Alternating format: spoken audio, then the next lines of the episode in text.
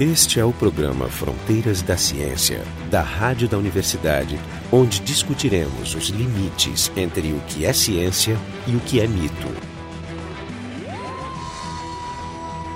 Num programa anterior, discutimos as contribuições do, do físico Paul Dirac, um gigante da física, participou na, na construção da, da mecânica quântica, do formalismo da teoria quântica como é conhecido hoje, fez contribuições extraordinárias, previsão da existência da antimatéria. Todo mundo que gosta de ficção científica, desde o desenho animal até filmes mais profundos, ouve falar. Paul Dirac concebeu a possibilidade dessa antimatéria. Então, no programa anterior, a gente discutiu um pouco de como é que se formou essa contribuição científica dele e no programa de hoje vamos conversar mais sobre a figura, sobre o caráter dessa personalidade, né, um dos físicos, um dos cientistas mais estranhos que já apareceu pelo nosso planeta. Então vou tentar desvendar por que, que ele era tão estranho, como ele era tão estranho. Para isso, um dos convidados é a doutora Fernanda Stephens, que é física, está falando de São Paulo, o Jorge Kielfeld e o Jefferson Anzon em Porto Alegre e o Marco de Arte aqui em Berlim. Começar com o Jorge, aquela introdução sobre o Dirac. Obrigado. Então, 2013, de certo modo, comemorando um número bonito referente a Dirac, que é um homem que adorava números. São 111 anos do nascimento de Paul Adrien Maurice Dirac. Um dos maiores físicos mais da história, um dos maiores cientistas da história do século XX, mas não reconhecido popularmente como um grande ídolo como Einstein e outros e Feynman, por razões que acabem de discutir por que hoje. Mas ele acabou sendo um sinônimo de personalidade estranha. Aliás, esse é o nome da biografia dele, escrita por Graham Farnell, Farnello, que é o homem mais estranho de todos. Dirac nasceu em 1902 muito jovem, entrou no curso de engenharia na cidade de Bristol. Ele é filho de um pai muito severo e exigente, importante esses dados, que fez uma pressão muito grande sobre o filho, especialmente sobre ele. Ele era professor de francês, o pai dele era suíço. Pressão é um modo de dizer, né? Que hoje se chamaria abuso. Pois é, lembrar é, os pais que fazer grandes pressões nos filhos normalmente não geram gênios, mas sim neuróticos. Nesse então, caso, ele gerou uma combinação dos dois, porque ele acabou sendo uma pessoa que, inclusive, é considerada por alguns, e ele é demonstrado em alguns lugares, como um autista. Mas eu, pessoalmente, não li nada muito sofisticado sobre isso. Eu, eu pessoalmente não sei se eu, eu defendo ele como um autista, mas que era uma personalidade parecida com um autista, estranha, reclusa, pouco social, de pouca fala, de, ele respondia às conversas longas, basicamente com monossílabos e tal. Isso sim, e deu origem a histórias divertidas. Essa tese de autismo é uma especulação até do próprio autor da, da biografia, mas ele mesmo diz que não passa de uma especulação. O, o que acontecia é que o, o Dirac ele tinha várias das características que hoje se associa com autismo, talvez uma versão do autismo que, que é tem o, vários tipos, que né? é o Asperger. Por exemplo, ele tinha poucos interesses, ele era muito muito focado, ele não procrastinava. Basicamente, ele trabalhava no que ele se, se propunha muito tempo seguido assim. De segunda a sábado, é. todos os dias, e os domingos ele caminhava sozinho e não queria conversa com ninguém. E se alguém fosse junto, ele só ouvia. Ele tinha essa tendência a isolamento, ele, ele falava pouco. Porém, nessas caminhadas, vezes. depois de um período, eu tive com um amigo Kapitska dele, que era russo, que ensinou alpinismo para ele. Kapitska era todo atlético e desportivo. Ele resolveu então treinar as técnicas de se segurar em pedras e começou a treinar subindo nas árvores de Cambridge usando a roupa de trabalho, ou seja, terno lá, sério, tudo. Então era visto um professor muito sério, todo bem vestido, trepando nas árvores de, de Cambridge. Bem, enfim, isso já foge um pouco do, da característica do autista. Só para terminar então a biografia, ele se formou então em engenharia, depois em matemática, foi para Cambridge, na, no St. John College, onde ele acabou muito rapidamente fazendo sua carreira científica em cima de uma série de produções de artigos muito impactantes, que na verdade foi a primeira formulação formal elegantíssima né, da mecânica quântica, que levou ao prêmio Nobel, inclusive em 1933, que previu a antimatéria, entre outras coisas, além de uma série de outras contribuições científicas que foi fazendo nos anos seguintes, como por exemplo a criação, a proposição da eletrodinâmica quântica e várias outras contribuições importantes. Durante a guerra ele trabalhou na questão da purificação do, do urânio, né, da destilação do urânio. Enfim, acabou formando família anos depois, casando com a, com a irmã do Wigner. Com a irmã do Wigner. E viveu até 69 em Cambridge, ou seja, ele, foi, ele ficou 46 anos na mesma cidade, 37 anos como professor na cadeira que se chama professor lucasiano de matemática, que é a mesma cadeira que foi ocupada por Newton e que realmente é ocupada por Stephen Hawking. Em 1970, a filha dele se mudou para a Flórida e ele foi atrás, já aposentado, e viveu os últimos 14 anos lá ligado à Universidade Estadual da Flórida. Bom, essa é a biografia standard, a contribuição científica dele passa pela teoria mais geral da mecânica quântica, que junta a mecânica quântica de Heisenberg com a relatividade, fazendo a equação relativística do elétron, prevendo a antimatéria, dando as bases para o que depois, isso a Fernanda agora vai desenvolver, da história da teoria do, do campo quântico, desenvolveu outras ideias como o monopólio magnético, tentou fazer os modelos de quantização do campo gravitacional, enfim, que está na base das grandes teorias de hoje, ou seja, a contribuição dele é enorme, E ele realmente é uma pessoa interessante. E interessante pelos casos curiosos em que ele protagonizou. A paixão dele pela matemática, né, de buscar beleza, né? o último aluno dele chama John Polkinghorne, né, ele disse que uma vez perguntaram para ele qual é seu credo fundamental, professor. E ele, sem falar, se levantou, foi no quadro, escreveu no quadro: As leis da natureza devem ser expressas em equações belas. Ponto. Esse é, é o, digamos, o, é o moto básico né, que é, resume é, a personalidade dele. E aí, ele gostava tanto disso que protagoniza, a última coisa que eu falo já passo a vocês, mas é interessante que nós fizemos um outro programa sobre o Feynman, que é outra personalidade estranhíssima, interessantíssima, e eles se conheceram, novamente, o Feynman mais jovem. Quando ele encontrou pela... era o oposto, né? Era um cara extremamente expansivo, isso, é, falante. É o anti, é a antimatéria, antimatéria do Dirac. A lenda conta que quando ele encontrou pela primeira vez o, o Feynman numa conferência, eles ficaram em silêncio um na frente do outro, e o Dirac se vira para ele, já reconhecendo, ele diz: Eu tenho uma equação. Você também tem uma? Eu achei tão meigo isso. Tem uma frase de cada um deles, do, do Dirac e do Feynman, que mostra realmente como eles são opostos. Assim, a frase do Dirac diz o seguinte: o mais importante numa equação é que ela seja bela, e não que ela corresponda aos experimentos. Enquanto que o Feynman teria dito que não importa quão bonita seja a tua teoria, não importa quão esperto você seja, se a sua equação não corresponder aos experimentos, ela está errada. E esse é o né? estándar da ciência moderna. Esse é o estándar da ciência moderna. Mas aí vem uma coisa me séria, uma pequena observação. Porque, na verdade, ao apostar loucamente na, na perfeição da matemática, na busca da perfeição da forma, ele lembra um pouco Johannes Kepler, buscando assim fazer a realidade se encaixar na perfeição da matemática. O incrível é que ele conseguiu fazer isso. Ele conseguiu reunir as ferramentas certas e fazer sínteses belíssimas e enxugadíssimas, extremamente poderosas e preditivas, da matemática, mas a matemática é um produto do cérebro humano, da mente humana. Isso é um dos mistérios aí que a gente poderia em outro Há momento desenvolver. Há controvérsias, Jorge. Não, é que se é da mente, mas o fato é o seguinte: é muito curioso que um produto da mente humana seja organizado com regras intrínsecas próprias que acabem sendo as mesmas do mundo externo e um sirva para interpretar o outro. Ou seja, aí tem um grande enigma que a filosofia da mente e outras disciplinas estão tentando quebrar há séculos, de certo modo, ou pelo menos há várias décadas de forma mais elaborada, que é um dos grandes problemas. Como é que pode, né? Porque é. ele de fato apostou na coisa mais louca de todas, quase numa negação científica, ele é uma afirmação quase anticientífica essa. Tem que ser belo antes de certo. Mas aí a gente, no entanto, ele estava certo. A gente volta um pouco para a hipótese do autista, porque existem alguns alguns autistas dentro de todo o espectro do autismo, que é bastante amplo, que tem essa característica, né, de, que se chama sinestesia, de relacionar algumas imagens abstratas com outras imagens abstratas. Por exemplo, associar números com figuras geométricas. Então, existem algumas pessoas que podem enxergar uma beleza que só é acessível a elas. Não estou dizendo que seja o, o caso do Dirac, mas... Eles raciocinam de forma analógica, eles enxergam as associações antes que a gente as compute. Ele dizia, inclusive, que ele entende uma equação quando ele consegue imaginar imaginar no que, que ela vai dar sem ter resolvido ela. Ou seja, ele é, realmente resolveu, ele resolveu as coisas analogicamente. Né? Isso é também um pouco que a gente chama de intuição. Tem um caso, já que eu falei isso aí, da, dele observar, enquanto ele conversava com um dos colegas dele na casa dele, ele observava a esposa tricotar. E ele ficou observando, tá, ela tricotava e ele falava, falava de outros assuntos, não tinha nada a ver. Ele pegou, despediu, foi embora, e daí uns 10 minutos ele voltou e disse para ela: o jeito que você está fazendo é uma das únicas duas possibilidades de fazer esse tipo de tricô. A outra forma é assim, que de fato é a outra forma de fazer tricô, o ponto de meia, que se chama, que é o contrário do que ela fazia. E só existem as duas possibilidades. Mas que é, já era bem conhecido. É, bem conhecido, claro. mas ou seja, ele é um cara que observava padrões, e realmente é. ele parecia mesmo um, um secado por padrões. Né? Só queria levantar um ponto aqui é, e lembrar que a relatividade que o Jorge estava falando é a relatividade restrita. A relatividade, a união da mecânica quântica com a relatividade geral geral, ainda é um dos grandes problemas da física atualmente, né? ou se não, talvez um dos maiores de todos, já que disso resultaria a unificação é, total de todas as teorias fundamentais da física.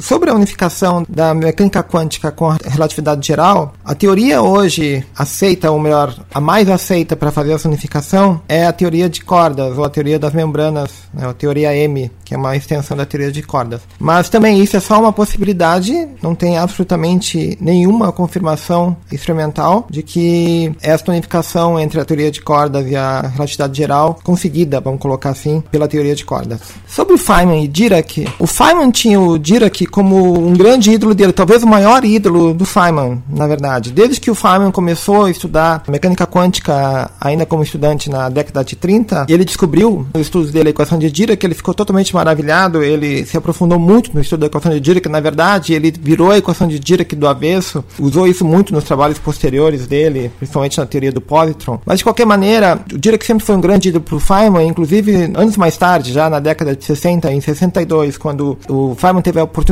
de encontrar o Dirac novamente numa conferência, Feynman falou para o Dirac: deve ter sido maravilhoso ter descoberto a equação que você descobriu. E o Dirac falou: Sim, o que, que você está trabalhando agora no momento? O Feynman falou: Mesons. Mesons é, um, é, um, é uma partícula de interações fortes da, da física. Ao que o, o Feynman falou: Mesons, mas é muito difícil conseguir uma equação para essas partículas. E o Dirac respondeu: Bom, mas alguém tem que tentar. Esse provavelmente foi um do. Até onde eu sei, na verdade, até onde sabe, foi o diálogo mais longo que o Feynman teve com o Dirac. E é bem provável que tenha sido é, um dos mais longos também que o Dirac tenha com qualquer pessoa na vida dele, né? Com exceção da esposa dele, provavelmente. Né? Já que o Dirac é uma pessoa que, reconhecidamente, pessoa que não falava, que não gostava de. Não é que não gostava, mas é que simplesmente não tinha interesse ou a, a maneira dele era de se expressar muito sucintamente. Tanto que existe uma unidade de fala, né, uma piada de unidade de fala chamado Dirac. Um Dirac, uma unidade de uma palavra por hora. Deixa eu, deixa ah, mas eu... o Jorge fala quantos bilhões de trilhões Não, eu, é, aí tem que fazer o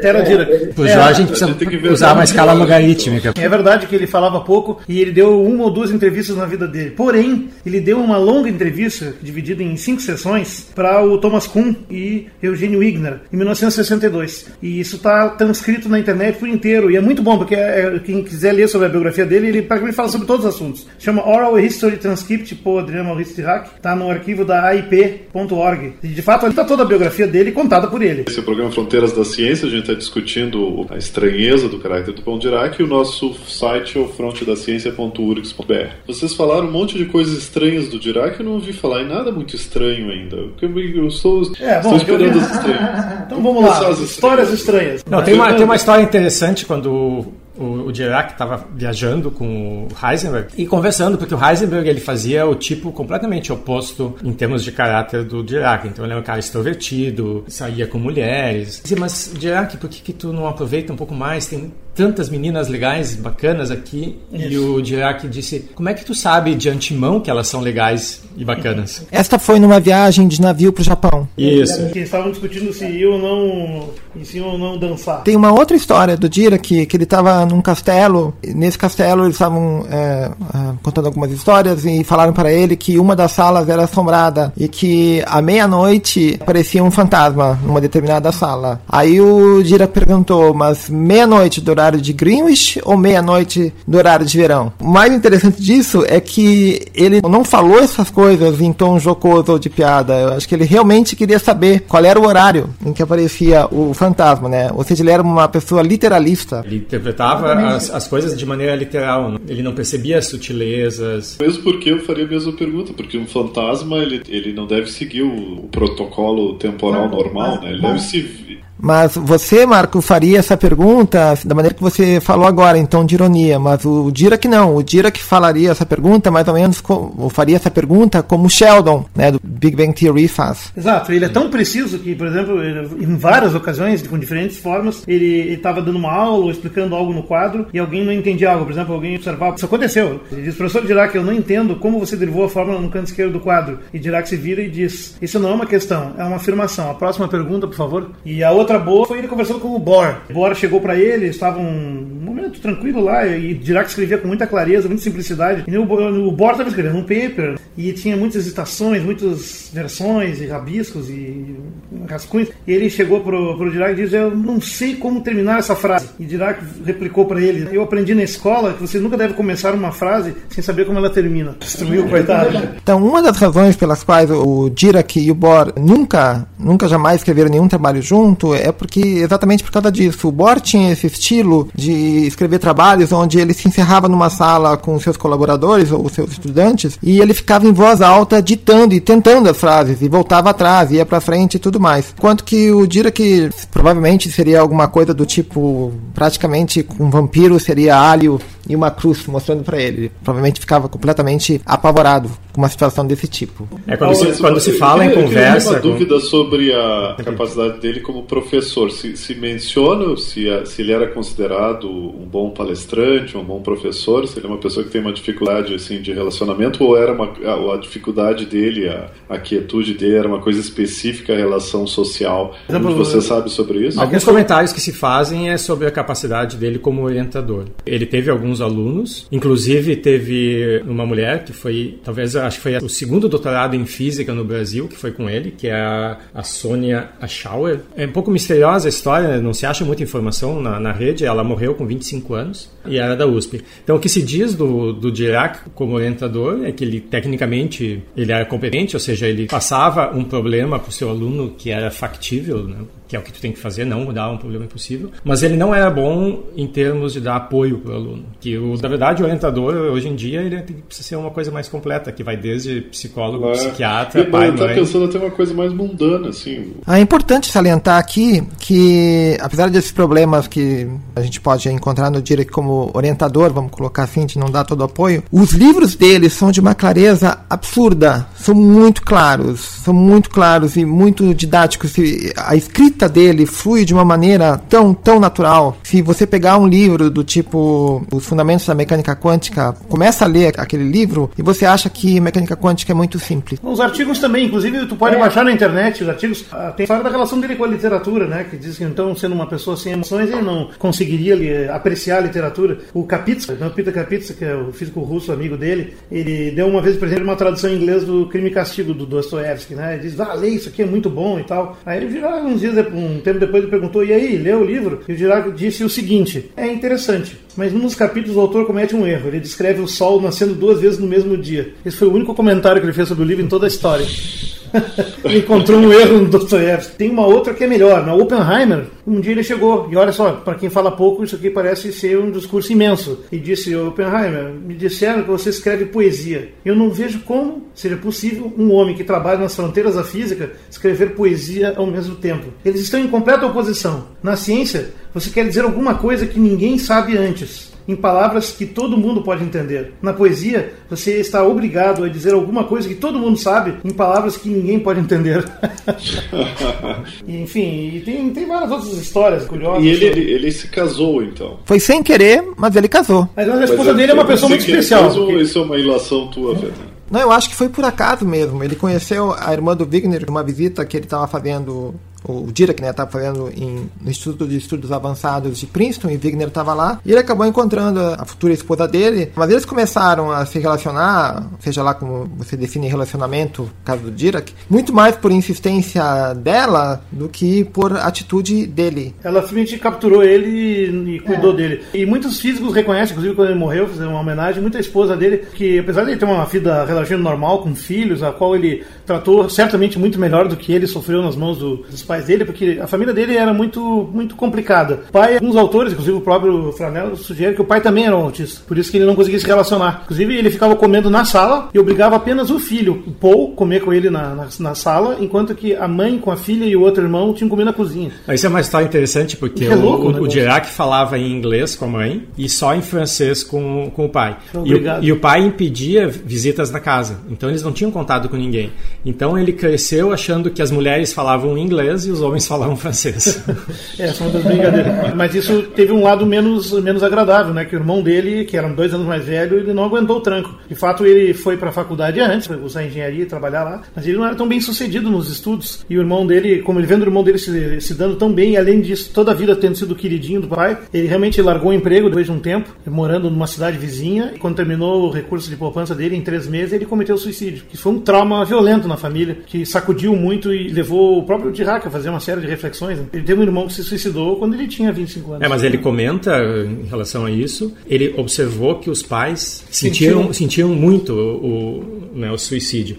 E ele se deu conta que os pais dele se importavam, que ele nunca imaginou que os pais se importassem com os filhos. Exato, essa observação é muito interessante, é. porque ela sugere assim, esse cara não é um autista completo, mas ele é uma, uma o Dirac, Mas o Dirac, ele tem uma, uma biografia dele, tem uma autobiografia. Como é que vocês sabem isso que vocês estão falando? Não, isso está no, no Farnello. No Farnello está bem detalhado É, as é- histórias, né? E também nas entrevistas ele fala bastante. Ele, Essa biografia é recente, é dos, é ela é acho de que dois anos atrás. Dois anos atrás, o Farnello ele é físico. Estava pensando esse, essa questão do o que mais. Eu fico com essa impressão que ele não é tão estranho assim, mesmo vocês tentando me convencer. Quando a gente diz contar uma história interessante, sei lá. Não, mas é assim, Marco. Toda noite, vez que a gente coisa assim. fala, toda vez que a gente descreveu aqui um diálogo, a gente está cortando as pausas. Porque o típico diálogo com o Dirac é uma palavra, depois um silêncio longuíssimo, meia hora de silêncio. Só te ouvindo. E aí ele respondia a tua pergunta, ou ele dizia sim ou não. Se dizia que o vocabulário dele compreendia sim e não. Eram as únicas duas palavras. Mas, por exemplo, do ponto, eu sempre insisto nessas coisas do ponto de vista assim de, de aparência pessoal. A gente podia dizer, por exemplo, eu, olha, todos nós tivemos em conferências internacionais, a gente vê cada coisa. Gente Aliás, era, não, toma não eram banho, duas, eram três frases. Era Gente sim, que não toma banho, até pessoas que, que simplesmente não têm modos nenhum, que são capazes de te empurrar. Talvez isso seja muito mais normal hoje do que há 70 anos atrás. eram poucos e chamava mais atenção, né? É, chamava mais atenção. Tem a história do sobretudo dele, que ele tinha um sobretudo, mas aí numa visita dele à Rússia, o amigo dele, o Kaptsa, ele acabou doando o, o sobretudo dele pro Kaptsa, daí ele voltou para Cambridge, passou o inverno todo em Cambridge sem o sobretudo, passando frio provavelmente. E ele só foi comprar um casaco no inverno seguinte, quando ele estava em visita a Nova York com a esposa dele, a irmã do Wigner. Aí ela acabou levando ele para comprar um, um novo casaco. Finalmente, ele parou de passar frio. Passou o resto da vida dele com esse mesmo sobretudo. Nunca mais comprou outro. Aliás, ele, ele ganhou uma coisa interessante, ele ganhou muitos prêmios, né? Além do Nobel de 33 com, com Schrödinger. Ele também ganhou a medalha Real 39, Copley Medal e a medalha Max Planck em 52. Foi eleito Fellow da Sociedade Real Inglesa em 1930, da Americana de Física em 48, da de Física de Londres em 71. Ganhou a Ordem do Mérito, teve um reconhecimento até na cidade onde ele nasceu. E depois ele foi indicado para ganhar o cargo de cavalheiro. E ele recusou, baseado, baseado no seguinte, que ele não queria ser chamado pelo primeiro nome, porque ele seria Sir Paul e não Sir Dirac. Ele queria recusar o- um Nobel porque ele, ele não queria atrair tanta publicidade para cima dele. Ele não gostava dessas coisas. É. Aí convenceram ele de que se ele recusasse, ele atrairia mais atenção. É, então que era melhor aceitar. exatamente. É. Aliás, uma coisa interessante, ele acabou sendo amigo e fez alguma contribuição com o Abdul Salam, que é o seguinte, o Abdul Salam, que colaborou com ele, ele fez, inclusive, levou ele para uma série de conferências no que depois veio a ser o Centro Internacional de Física Teórica em Trieste. Inclusive, o ICTP, ele tem uma medalha de Iraque do ICTP e o prêmio de Iraque. São dois prêmios da medalha de Iraque. São os, junto com a medalha de Iraque da Sociedade de Física da Teórica da Inglaterra, é os únicos dois prêmios que levam o nome dele. Só tem uma coisa melhor dentro desse contexto do que ganhar um desses prêmios importantes, é tu ter um prêmio importante com teu nome. Acho que é muito Ah, mais isso- importante Ele do fica que... lembrado para é. sempre. Diz que tinha um asteroide para ele, um nome dele, 5997, mas tem também duas estradas na Terra para ele, uma em Bristol e outra em Talazarri, na Flórida, onde ele morou até a morte. Né? Paul Dirac Drive. Mas, mas vocês veem como, como é impressionante a contribuição científica né, dele. Imagina se essa descrição que o Jefferson falou de uma pessoa que demora cinco minutos para dar um sim a uma, a uma colocação de uma pessoa que está tentando conversar. Não é, cinco, a- não é cinco minutos, Marco. Os relatos são de 30 minutos. Muito violento. Isso, né? não, fa- faz, a pessoa, faz o interlocutor achar que, que o cara, é, na verdade, é, tem uma deficiência cognitiva e não que ele seja uma pessoa é, gifted. É incrível que, é- que, que, que, se reconhe, que se consiga reconhecer toda essa genialidade dele sem a ajuda dele em fazê-lo. Né? É até interessante de contar outras coisas. Apesar de ser um cara fechado, ele tinha uma certa, digamos, consistência, algumas ideias políticas. Ele era muito amigo do Kapitsky. O Kapitsky era soviético, russo, né? E ele ia muito à Rússia, fazia vários tours por lá e era muito querido, tanto que ele tinha uma espécie de reconhecimento como fellow da Academia Russa de Ciências lá, por ser um amigo da ciência soviética, né? O Paul Dirac. E por isso ele teve problemas, né? Ele teve um visto negado, inclusive, para entrar nos Estados Unidos em determinado momento. É, Isso, o visto foi negado em 54, no apogeu do macartismo, né? Então dá para compreender por quê. E outra coisa curiosa também são algumas ideias religiosas dele, porque com essa lógica penetrante dele, ele também era, digamos, um, um ateu convicto. Tem uma a declaração que ele deu para Heisenberg, Boris Heisenberg, reportaram né, mais tarde ter dito isso, né? Coisas e essa frase, se ainda é ensinada a religião, de forma nenhuma porque suas ideias ainda nos convencem, mas simplesmente porque alguns de nós querem manter as classes baixas quietas. Ele já fazia uma leitura quase marxista. Não, exato, é, eu entendi porque ele não ganhou visto. Na verdade, essa posição talvez seja uma inferência do autor do livro. Mas a posição de Dirac quanto a respeito a Deus é muito conhecida, inclusive por uma anedota de uma reunião que estava em Copenhague, e após o Dirac falar abertamente, uma das poucas vezes ele falou abertamente sobre a posição dele em relação a Deus e religião, né, o Pauli levantou e falou aquela frase famosa. Ele disse assim: There is no God and Dirac is its prophet. Que significa, né? Não existe nenhum Deus e Dirac é o seu profeta. É o Paulo que era um católico ferrenho. Mas o, essa frase é interessante. Se a religião ainda é ensinada, não é porque essas ideias não nos convencem, mas porque é usada para manter as classes baixas quietas. Um povo quieto é muito mais fácil de governar do que pessoas clamorosas e insatisfeitas. Também é muito mais fácil explorar pessoas. Religião é um tipo de ópio que permite uma nação se enganar e, e conduzi-la a sonhos desejosos, esquecer a injustiça que estão sendo perpetradas contra as pessoas. Portanto, existe uma aliança próxima, estreita, entre as duas grandes forças políticas da atualidade, o Estado e a Igreja. Ele pegava pesado. Isso, é, não, mas é bom deixar bem claro no nosso programa que isso é a opinião do Paul Dirac, né? não Sim. é a opinião do Jorge Kilfield. Não, a minha é um pouco mais radical, mas, mas foi, foi boa. Talvez fosse interessante discutir por que, que já que o Dirac ele é um físico que fez contribuições do mesmo nível que o Einstein, por que, que o grande público conhece o Einstein e não conhece o Dirac? Ou até o Feynman, né? O Feynman já é uma coisa intermediária, ele é pouco menos, mas é, também é conhecido. O Einstein é um ícone pop, mas o Dirac, pouquíssimas pessoas que não estão dentro da física ou da química já ouviram falar. Eu compartilho contigo a dúvida, porque, por exemplo, a diferença entre o Feynman e o Einstein é que é, o Feynman, ele, a contribuição dele é mais difícil de explicar. O Einstein tem toda essa visão da relatividade, do tempo ser dependente de quem observa, tem toda uma descrição clássica que é mais intuitiva do que está acontecendo na, o, na relatividade. O Einstein o, desafiou o Newton. A questão da antimatéria, que é muito legal, acho que é uma coisa assim que. Eu, eu, eu acho que a é, explicação é. O Einstein desafiou o Newton, que era, um, era uma estrutura secular no sentido de que era a ciência que a gente usava há séculos e de repente foi colocada. É, mas imagina, ele foi precursor, ele fez isso 20 anos Newton antes. Do... Porque ele tinha uma correção de x cubo, não sei aonde, não sei aonde, que tinha que pegar desse jeito. Entende? Ele seria o desafiador, a pessoa que corrigiu as equações de Newton, mas não seria popular. Sabe que eu nunca li sobre isso. Eu, eu, nunca... eu, acho que o, que o Einstein virou um ícone pop porque ele tem uma foto de língua de fora. Então, da é, mesma maneira que o Che Guevara é um ícone pop por causa das camisetas. Não, porque teve né? uma foto muito boa. Não, mas eu tenho um. Eu nunca li sobre essas diferenças, mas pensando aqui, me ocorre o seguinte: bom, uma primeira diferença, o Einstein até que fez alguns pequenos incursões na divulgação científica. Escreveu as notas autobiográficas, ele escreveu um livro de divulgação sobre a relatividade, mais ou menos. Ele tentou, ele dava muitas entrevistas, ele é um cara relativamente bem comunicante. Mas eu acho. E o Dirac não queria saber disso. Ele tinha ideias bem é, claras. O Dirac, é, por, por mais claro. Foi proposto que o Einstein fosse presidente do Estado de Israel. Exato. Mas o Dirac não tinha essa preocupação, ele é um cara que se comunicava só para expert. Mas eu desconfio que a principal razão não é nem essa. É o fato de que Einstein migrou para os Estados Unidos durante a, digamos, a perseguição à intelectualidade na Alemanha e ele foi promovido um pouco como um esforço de guerra. Ou seja, para mostrar que tem os alemães legais como esse aí, que é um gênio, o maior gênio da história, e ele foi promovido e acabou, digamos, recebendo muitas luzes e era um cara certo para isso também. E é, o dirá que não viveu o exílio, não, não, não perseguiu, não foi perseguido. Não... Me apego a essa questão da, dessa quebra na noção de que o tempo é uma coisa absoluta e coisa. A minha visão é que o Einstein ficou realmente popular a, após aquela viagem que ele fez aos Estados Unidos em 1920, que foi logo depois da confirmação, vamos colocar assim, da relatividade geral, do deslocamento da luz. Foi feita em 1919, a partir do, do, do, do eclipse. Quando aconteceu isso, o Einstein foi capa de todos os jornais e ele realmente é uma figura pop desde essa época.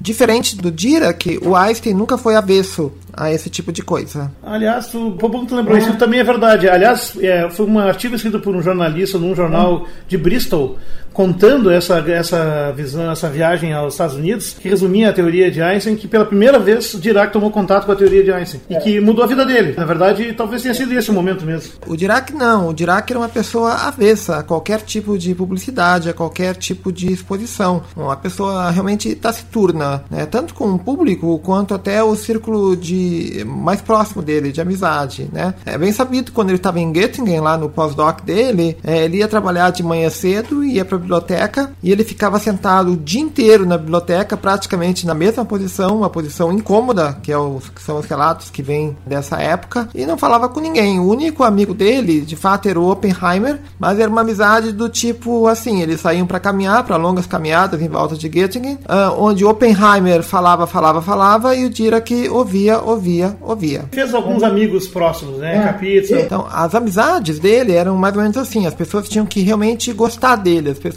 insistiam, as pessoas tinham que entender que ele era assim, insistiam nessa amizade e aceitavam ele como ele era. E ele acabou fazendo de fato grandes amigos, como o que foi um amigo para a vida inteira. Ou seja, na verdade, eles aceitavam a presença dele. Então, o Einstein não, o Einstein era muito mais sociável, é, envolvido em discussões filosóficas, envolvido com os amigos. É, na década de 20, depois que ele ficou muito popular, ele varava à noite nos carros das madames lá da alta sociedade de Berlim. Então, nesse aspecto muito diferente. Eu lembrei de uma outra história com a mulher do, do Dirac. No meio de uma das raras brigas, ela disse: O que, que tu diria se eu fosse embora? Ele disse: Bom, acho que eu diria tchau, querida. É melhor não provocar o cara. Enfim, não com o Dirac, né? Então, esse foi o programa Fronteiras da Ciência. A gente discutiu um pouco do caráter do, do físico Paul Dirac. Estiveram aqui com a gente, então, em São Paulo, a doutora Fernanda Stephens, em Porto Alegre, o Jorge Kielfeld e o Jefferson Arenzon, e eu, o Marco de Arte, aqui em Berlim.